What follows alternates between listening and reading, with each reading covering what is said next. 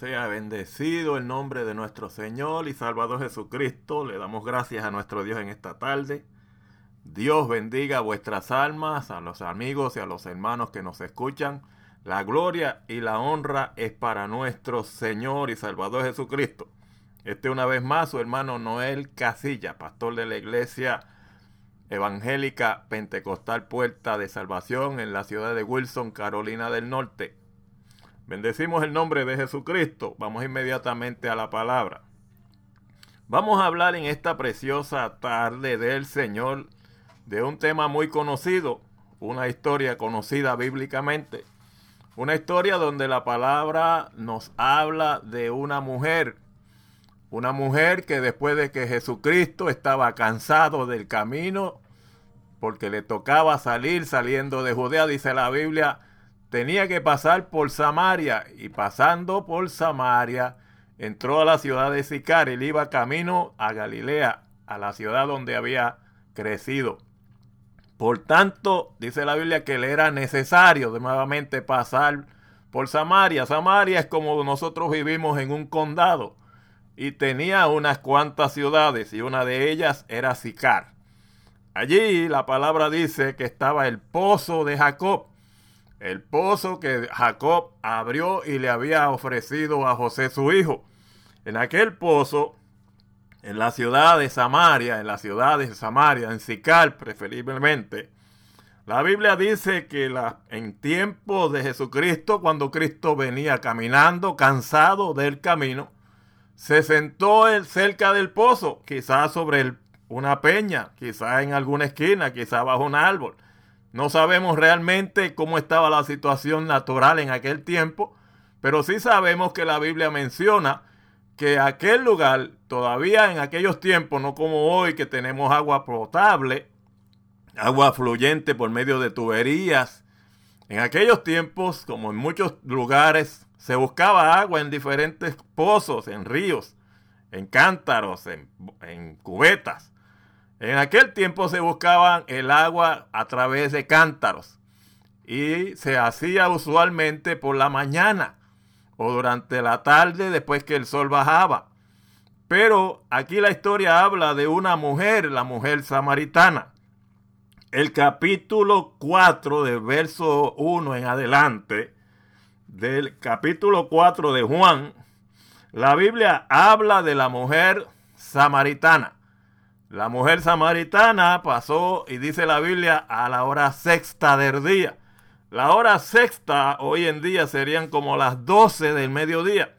A esa hora el sol está fuerte y especialmente en lugares desérticos, como es el área oriente, allá en, en el oriente medio, bendecido el nombre de Jesucristo. Y aquella mujer tenía una peculiaridad.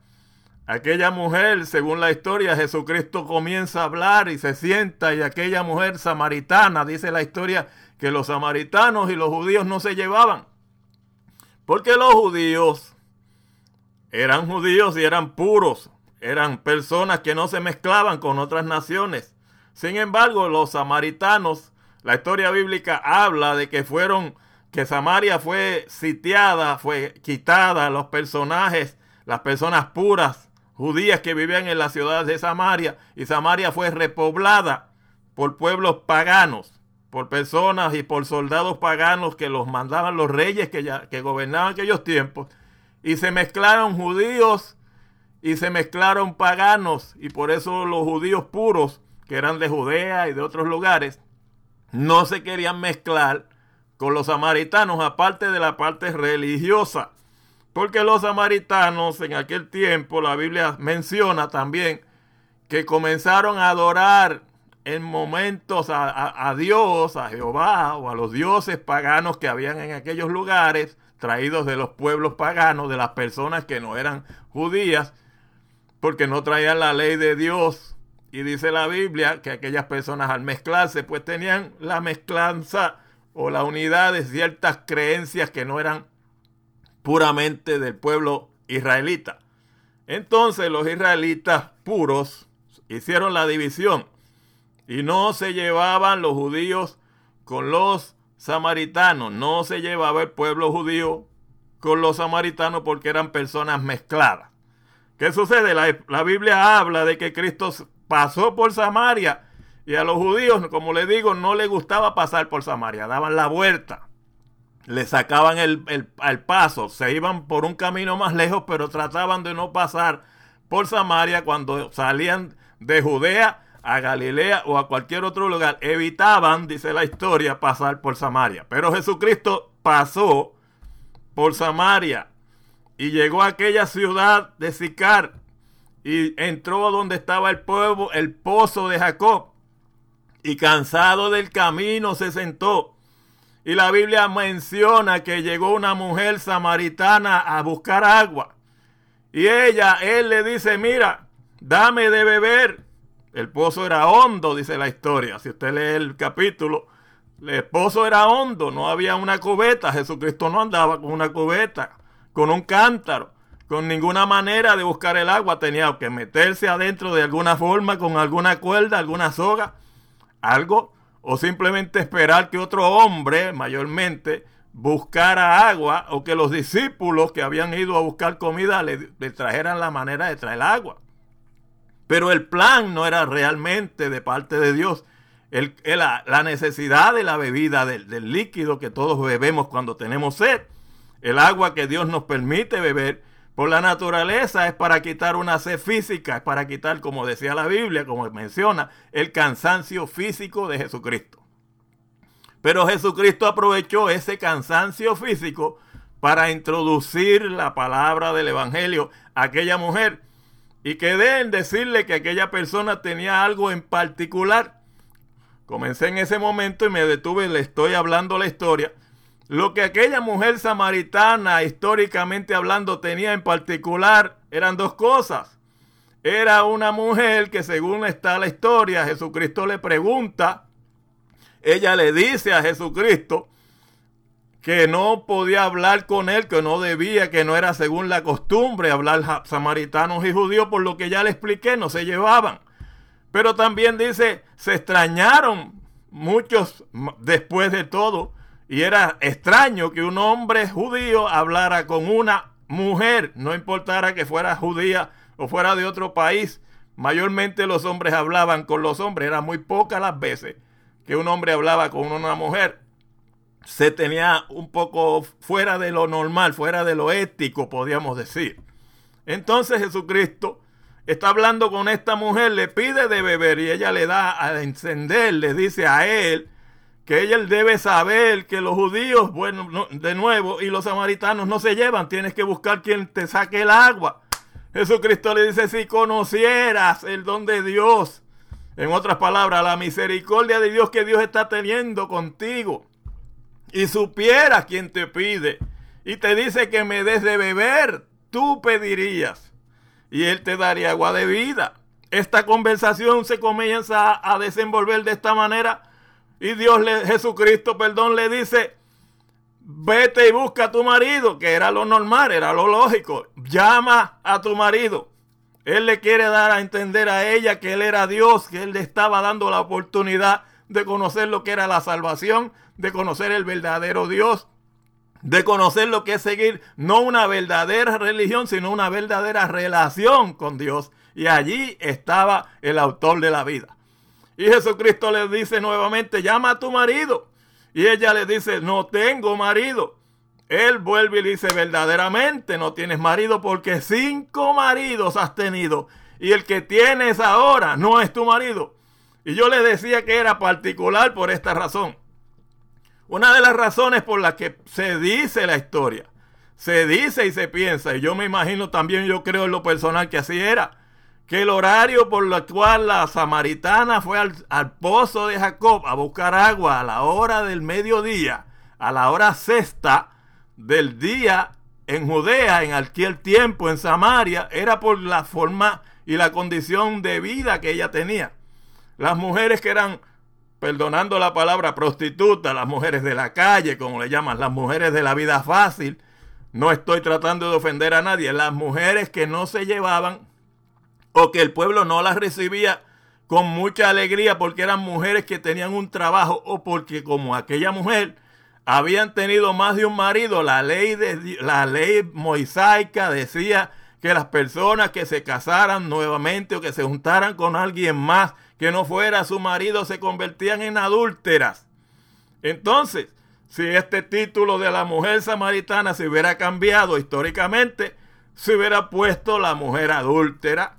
Pero como estaba en Samaria, no estaba en Judea, no había sido apedreada por lo que ya le da cuentedo. Pero le vuelvo a repetir, mis amados hermanos y amigos que escuchan, la diferencia entre Judea y Samaria era que Judea, los judíos de Judea y de otras ciudades de Israel eran devotos a su religión, eran enteramente celosos, podemos decir religiosamente hablando. Y como pasó en el capítulo 8 que cuenta la historia del libro de San Juan, en el capítulo 8, la Biblia dice que llevaron a Jesucristo una mujer tomada en el acto del adulterio. ¿Para qué? Para que él dijera, apedrenla, para que él le dijera, es necesario que muera porque la ley de Moisés dice que debe morir. ¿Y qué pasó con la samaritana? ¿Por qué no apedrearon a la samaritana con la que Cristo habló? ¿Por qué no habían apedreado? Por lo dicho, porque simplemente Samaria no era una, una, ciudad de santidad, no era una ciudad, como dice la historia, o como podemos decir hoy, no se vivía en una santidad, si hablamos de religión, como hay muchas personas que andan en la santidad. Pero el asunto era que como era una ciudad mezclada, la ley no se llevaba de la manera fuerte, pero ellos conocían lo que era la ley de. De Moisés. Entonces, yo no estoy juzgando si es santidad o no santidad, yo le estoy dando el ejemplo, porque hay muchas personas que porque andan en la llamada santidad, no se quieren mezclar con personas que no son llamados santos o que no hablan bien o que tienen malas palabras o que son soezas las palabras o que quizás no se juntan porque la iglesia tuya o la iglesia mía o la creencia tuya y la creencia mía no se juntan. Yo he tenido lo que puedo llamar amigos y conocidos testigos de Jehová. Yo he tenido amigos y conocidos religiosos católicos. Yo he tenido amigos y conocidos bautistas, evangelistas, pastores, misioneros. Yo he tenido amigos de muchas otras religiones y yo le digo amigos. Porque cuando usted le habla a una persona en particular, usted no le dice enemigo, usted le dice amigo. Cuando usted le habla a alguien y quiere conversar con alguien, usted lo trata de amigo amigo, íntimamente amigo, quizás no, un compañero, un conocido, sí he tenido amigos que puedo decir que han sido bastante en lo íntimo. Pero eso no me quita a mí ser andar en santidad. Eso no me quita a mí o a usted ser más o ser menos en santidad en cuanto a santidad se refiere. Lo que yo quiero dar a entender, mi querido hermano y amigo, y lo que la Biblia le está dando a entender es que Jesucristo no hacía acepción de personas el Señor quiere que el agua de vida que Él da llegue a los corazones que tienen necesidad. Nosotros como cristianos llamados evangélicos o cristianos que somos cristianos pentecostales, evangélicos de la iglesia o de cualquier otra denominación evangélica, muchas veces no queremos juntarnos con la gente. No, una cosa es juntarse a hablar y otra cosa es caminar con ellos. Usted puede caminar con su compañero de trabajo, Usted se monta en un autobús y anda con mucha gente, no andan en la misma, en el mismo business, es la misma idea, en el mismo pensar, en el mismo sentir, pero se tiene que montar. Entonces, no es caminar, es a qué lo lleva, a cuál es su destino, a cuál es su deber. Andar con alguien no es tener las mismas costumbres, podemos contagiar algunas cosas hay que cuidar la vida de santidad. Claro que sí. Pero eso no nos separa del mundo. La Biblia dice, vosotros estáis en el mundo, pero no soy del mundo y nosotros somos luz para que los que están en tiniebla vengan a la luz.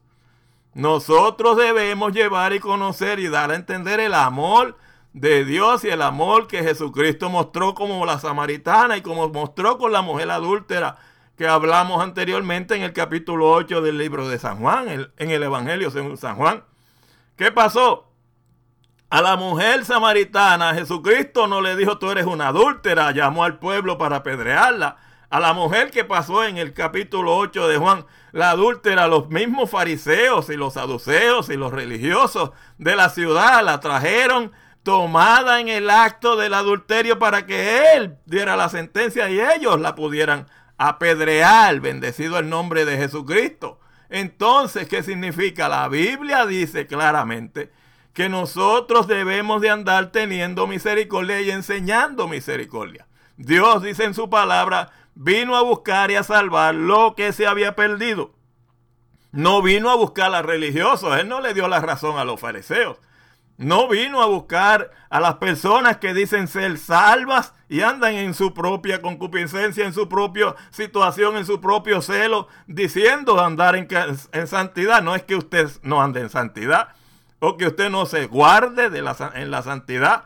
Nosotros somos llamados a ser santos y andar en santidad, pero no somos llamados a hacer divisiones y hacer la sesión de personas con las personas de afuera. Si yo ando en santidad, si yo creo en la santidad, si yo busco la santidad, mi santidad debe ser probada. ¿De qué manera? Metiéndome con impíos. No.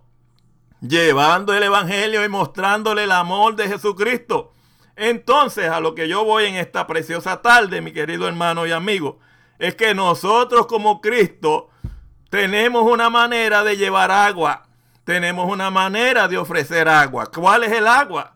Bueno, Jesucristo fue donde la samaritana le pidió que le diera de beber. Ella hablando en lo material, ella hablando del pozo de Jacob, ella hablando del agua física, ella hablando del agua que salía del pozo y él estaba hablando de un agua que salía de la palabra.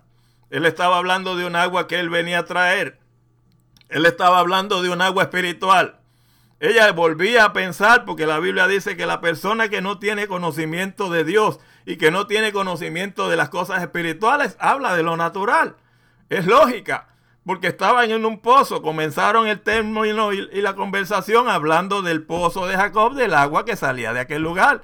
La mujer samaritana le dice, Señor, mira, de este pozo mis padres y los padres de mis padres le dieron a sus ganados y a sus hijos del agua. Y tú estás pidiendo que te traiga agua y que tú tienes agua de vida que salta para vida eterna. Dame de esa agua. ¿De dónde tienes para sacarla? ¿Cuál es esa agua? Y Cristo le dijo, si conocieras el don de Dios, tú pedirías y yo te daría agua de vida. Cuando la mujer le pregunta y él le dice agua de vida, entonces cambia el tema del el agua física al agua espiritual. Y se meten en el tema de la, de la creencia, de la fe, no de la religión. No le estaba hablando de religiones. Él no le dijo tus dioses o los dioses míos o el dios aquel o el ídolo tal o cual. Él se metió en la fe. Él no se metió a la religiosidad. Él no se metió a que te tienes que dejar aquí o que te tienes que dejar allá o que te tienes que bautizar así o que tienes, tienes que vestirte asado o de esta forma o de la otra. no se metió en lo religioso. No se meta en la parte religiosa de la persona. No nos metamos en la parte religiosa de la persona. Si es necesario hablarle de una religión, no, háblele de la relación con Jesucristo. Si la persona como la mujer samaritana se mete en la parte religiosa, entonces dígale dónde está la parte de la espiritualidad. Preguntémosle a la persona, ¿tú tienes sed de Dios? Si yo tengo esta necesidad, tú tienes esta, la otra y aquella necesidad, tú tienes sed. Tú tienes sed como la mujer samaritana, porque Jesucristo le dice, tú vienes a beber de esta agua y vienes a beber todos los días, todos los días, todos los días sin parar. ¿Por qué vienes a beber sin parar? Porque tu sed momentánea vuelve. Mas la que ella que yo le dé del agua de vida no tendrá jamás sed de nuevo. Porque el agua que yo le daré llenará no su parte física, no dejará de venir al pozo a beber. No era eso lo que Cristo le estaba diciendo. Le estaba diciendo a aquella mujer samaritana, cuando bebas del agua que yo te daré, te formarás y te convertirás en una fuente de agua que salta para vida eterna. ¿Cómo? Haciendo lo que nosotros hacemos cuando hablamos del Evangelio de Jesucristo. Cuando yo le hablo del Evangelio, cuando cualquier evangelista o pastor o cualquier hermanito no tiene que tener como dicen, un llamado o tener una, una credencial en la tierra de decir yo soy evangelista o yo soy pastor. No, el Señor sí puso en la palabra La dice, lo dice Corintios, Juan, lo dice Juan y lo dice Pablo. Dicen los Corintios, dice el Evangelio, que sí, impuso maestros, evangelistas, pastores, puso misioneros, puso aquello, puso lo otro, pero no estamos hablando de eso. Jesucristo dijo ir y predicar este evangelio. No instituyó a pastores en aquel momento, no instituyó a evangelistas en aquel momento. No está sacando del contexto bíblico, ni está diciéndole a la persona que tiene que ser evangelista, pastor o misionero. No está diciendo que no. Él los pone después a cada uno de los que ya están dentro de la iglesia con alguna, algún cargo. Todos los que vamos a un evangelio, todos los que conocemos a Jesucristo es como el que entra al ejército. Usted no entra siendo soldado, usted no entra siendo coronel, usted no entra siendo capitán, usted no entra siendo teniente, usted entra como soldado raso, sin, sin, sin galones en, el, en el cuerpo, como dicen, eh, sobre sus hombros no hay una responsabilidad directa. Usted entra como todo el que entra en cualquier situación, en cualquier momento, en cualquier trabajo que no hay experiencia, usted entra desde abajo. Pero la palabra le dice que a todos los que entran en un ejército, igualmente al ejército del Evangelio de Jesucristo, hay una encomienda y es llevar el Evangelio de salvación a toda criatura. Y allí no hace asesión de personas. Entonces nosotros debemos amar como Cristo nos amó y enseñarle a la vida que le estamos hablando, que lo hacemos por amor y porque Jesucristo nos envió a nosotros a predicar este evangelio de amor. El agua que tiene la persona la necesidad de beber, no es que no beba agua diaria. Todos necesitamos agua, es la que fortalece. El agua, no hay otra cosa que quite mejor la sed física, aún en los animales, aún en la naturaleza, el agua. Por eso Dios la hizo, para que saciara la sed de la naturaleza y de todo lo creado. Pero hay una agua espiritual que solo la dio para las personas que son espirituales, las personas como usted, las personas como yo, mi querido amigo y hermano, que tenemos un espíritu, que tenemos un alma y que no hay agua en la tierra que sacie su sed. ¿Por qué? Porque la fuente de agua de vida brota de recibir a Cristo. Todo aquel que anda sin Cristo anda teniendo sed. Todo aquel que anda sin Cristo tiene sed. Los vicios en el mundo son la sed del alma. ¿Por qué? Porque cuando yo le digo así, no le estoy diciendo que eso sacia, le estoy diciendo que por causa de la sed de su alma, es que los vicios de su cuerpo y de su vida vienen a usted. Usted se mete a tener un vicio porque porque tiene sed, tiene deseos de tener algo que lo sacie. Usted se mete a tener alguna situación de placer porque usted tiene sed, que algo lo sacie, le dé placer. Usted tiene sed de buscar a Dios, pero nada le llena lo suficiente como que recibir a Jesucristo. Por eso Cristo dice, yo soy el agua de vida. Venir a mí todos los cargados y cansados y yo los haré descansar. Jesucristo le dice, yo soy la vid yo soy la fuente de agua de vida que salta para vida eterna. Le dijo a la samaritana, y si tuvieras el don de Dios, si supieras la misericordia, la gracia de Dios, porque un don es algo gratuito, y supieras quién es el que te pide, tú le pedirías. Y ella le dijo, bueno, si eso es así, dame del agua de vida. Lo interrumpieron en aquel momento, dice la palabra, cuando él le iba a ofrecer, le ofreció aquella agua, ya estaba ella bebiendo sin saberlo. ¿Por qué? Porque inmediatamente que se le corta la comunicación con ella, aquella mujer soltó el cántaro y salió corriendo para la ciudad, donde la despreciaban, donde no la querían ver. El pozo no estaba en medio de la ciudad, estaba en las afueras de la ciudad. Perdón, el pozo estaba en las afueras de la ciudad. Entonces, la palabra da enseñanza y da a entender que a mediodía, en aquel momento en que nadie se acercaba a aquel pozo, porque era la hora de que las mujeres de la vida fácil, las mujeres y los hombres que tenían mala reputación se acercaran para tomar agua porque eran turnos. Aparentemente eso parece que así, era. Aquella mujer no le importó que hablaran de ella. Aquella mujer no le importó quién decía si era o no era cristiana o no era santa o andaba en santidad o no.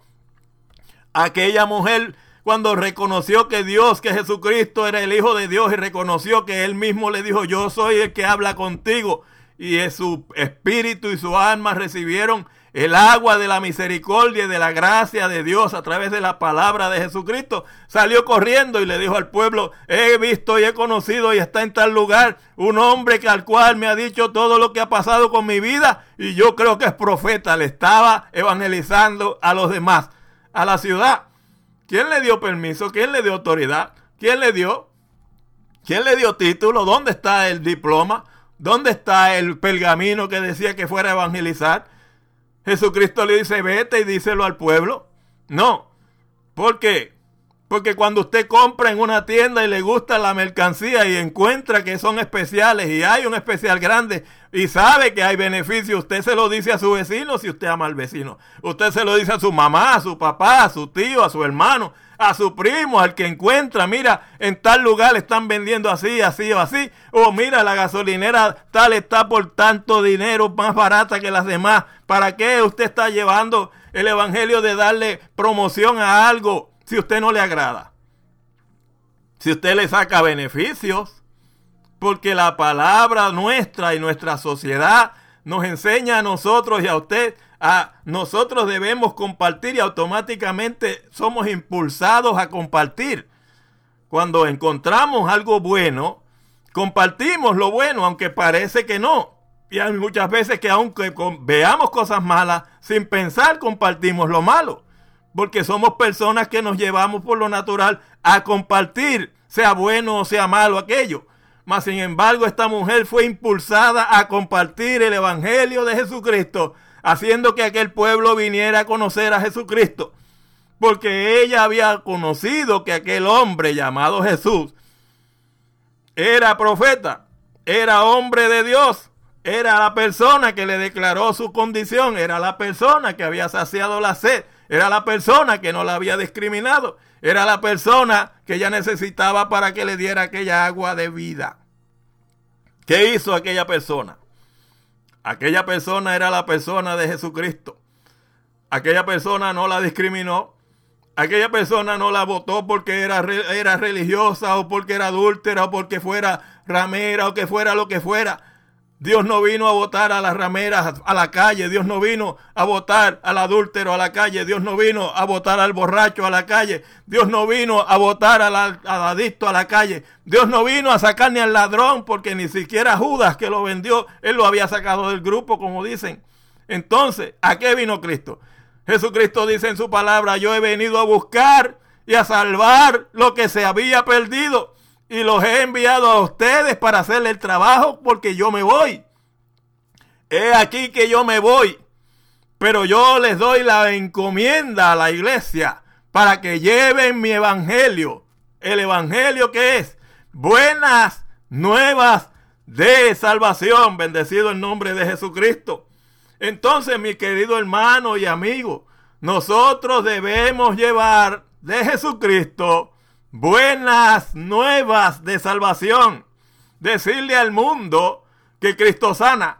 Decirle a los de afuera que Cristo salva. Decirle propagandear a Jesucristo y no porque sea propaganda barata, porque esta es la propaganda mucho más especial que cualquier mercadería en la calle. Esta mercadería es necesaria porque no venimos a vender el negocio, no venimos a, a vender la, la palabra, digo mercadería, ¿por qué? Porque los mercaderes venden productos para hacer el bien y para ganar para ellos. Nosotros estamos llevando la palabra y debemos hacer mucho más eficaces que los mercaderes, que aquellos que venden una promoción. Promocionamos a Cristo no por lo que podamos sacarle a la gente, sino por lo que Dios ha hecho con nosotros. ¿Qué le dijo Dios a aquellos que sanaba? ¿Qué le dije al Señor? Aquellos a los que Él le hacía el bien. Vete a los tuyos, como le dijo al Gadareno, y cuéntale cuán grandes cosas ha hecho Dios contigo.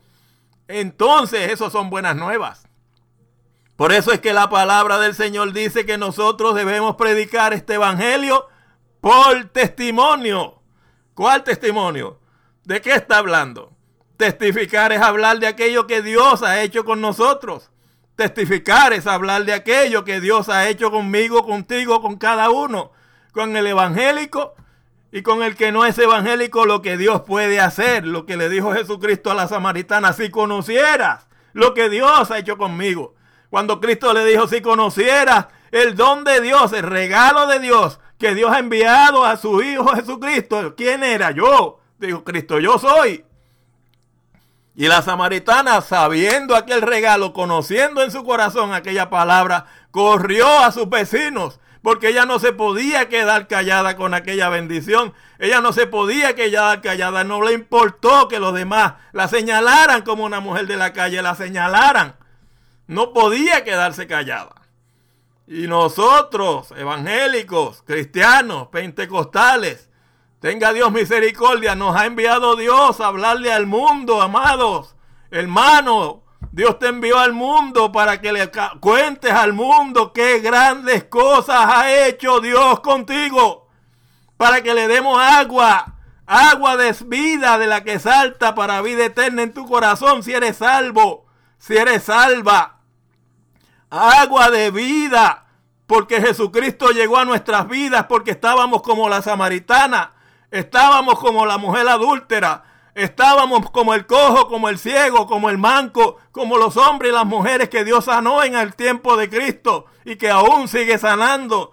Como aquellos que hoy están perdidos en la droga, como aquellos que hoy están perdidos en el alcohol, como aquellos que están perdidos en el mundo con cualquier situación que esté. Que si tengo un vicio de esto, un vicio de lo otro, mira, la verdad está en Cristo y la sed se sacia a través de Jesucristo. El alma vacía busca, busca llenarse de lo que el mundo le ofrece. Pero todo el mundo que vivimos hoy en día no te ofrece vida, sino que es guiado por medio del enemigo para que todo el que busque saciar su alma llegue a morirse. Beber es morirse y no agua. Beber fango del vicio, fango del cigarrillo, fango de la droga, fango de cuanta maldad hay en esta vida, no está en tu corazón hacerlo, está impulsado por la necesidad de tu alma. Pero la vida dice y la Biblia dice que para tener vida hay que tener a Jesucristo. La palabra dice, yo he venido a que tengan vida y que la tengan en abundancia. Yo he venido para que todo aquel que tiene sed venga a mí y beba. Yo he venido para dar vida, dice la palabra Jesucristo. Entonces tenemos que hacer como la samaritana. Tenemos que hacer como aquella mujer.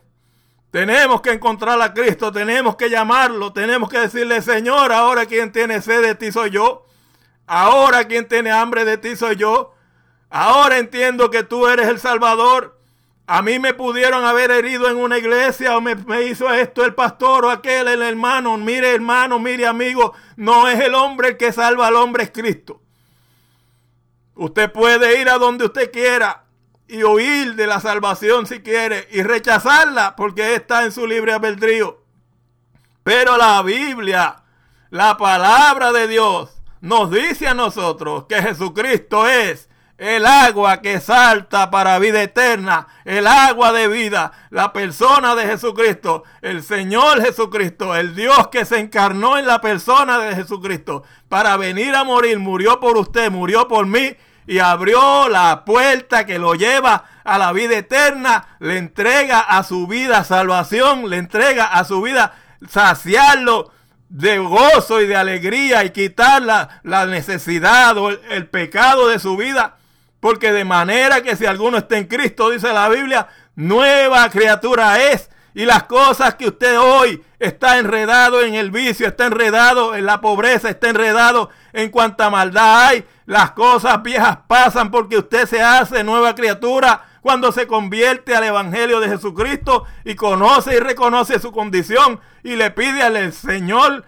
que por amor de su nombre y para gloria de Él lo reciba usted como hijo y que lo lave en su sangre, entonces usted reconocerá y sabrá que la sed que había y que sigue estando en su vida sin Jesucristo, lo único que lo puede saciar es la sangre de Jesucristo y no es beber la sangre o comer la carne, lo dice la palabra así, sí, pero está hablando en forma simbólica. Cuando usted recibe a Cristo, usted hace que la sangre de Jesucristo, el Hijo de Dios, lo limpie de pecado y entonces dejará de tener sed.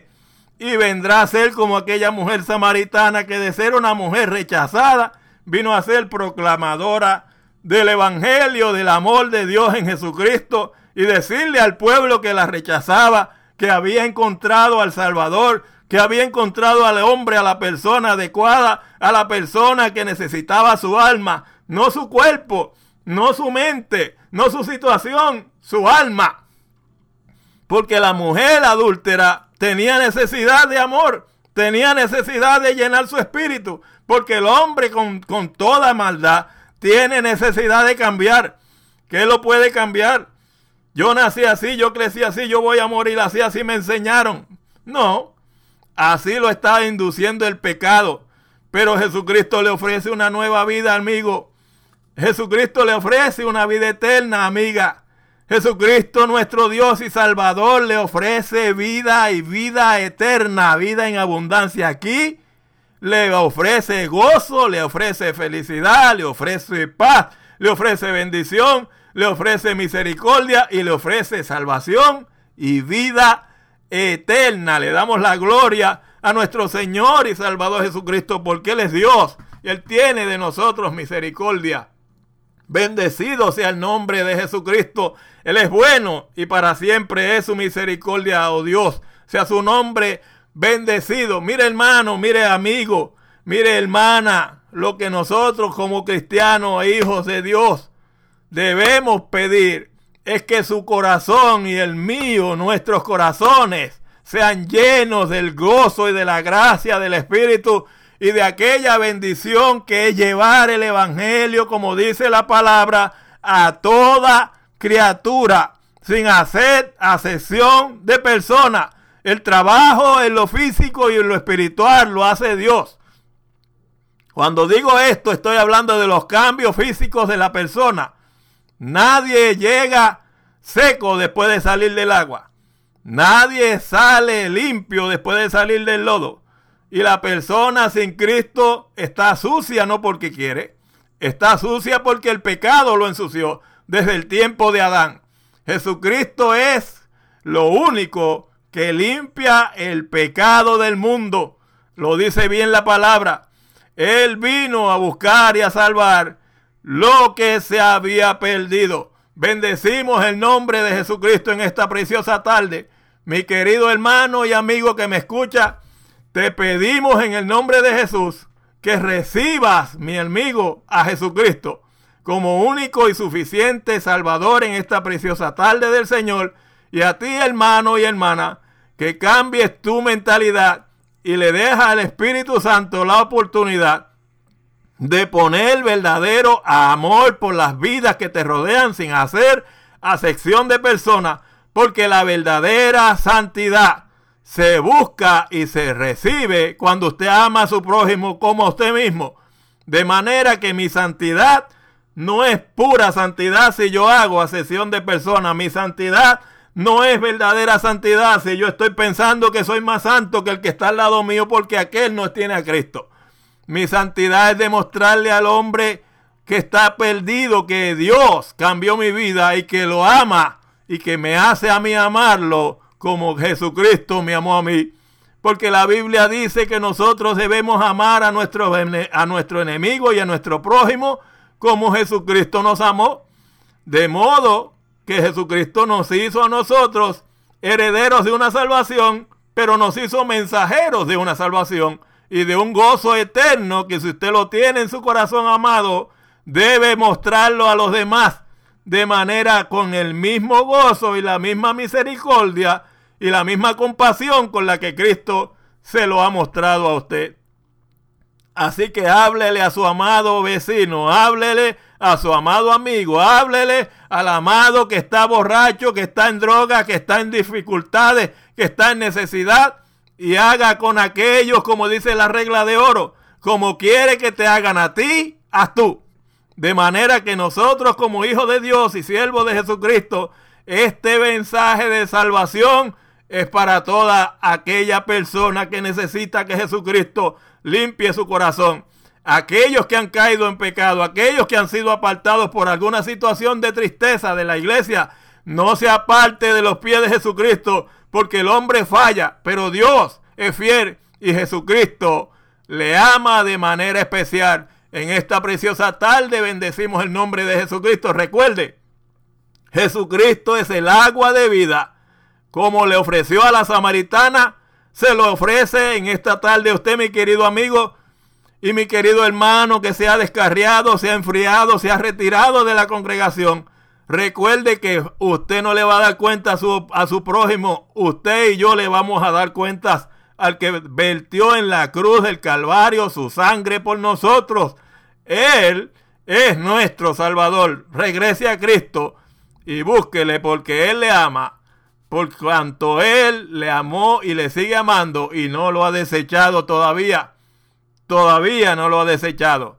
Él le sigue amando y nosotros le amamos en el amor de Jesucristo y le recomendamos que busque a Jesucristo y le pida que lo llene de esa agua que salta para vida eterna. Bendecido en nombre de Jesús. Buenas tardes y que Dios le bendiga. Este es su amigo y hermano pastor, el pastor Noel Casillas para la gloria de nuestro Señor y Salvador Jesucristo. La iglesia, puerta de salvación en el pueblo de Wilson, Carolina del Norte.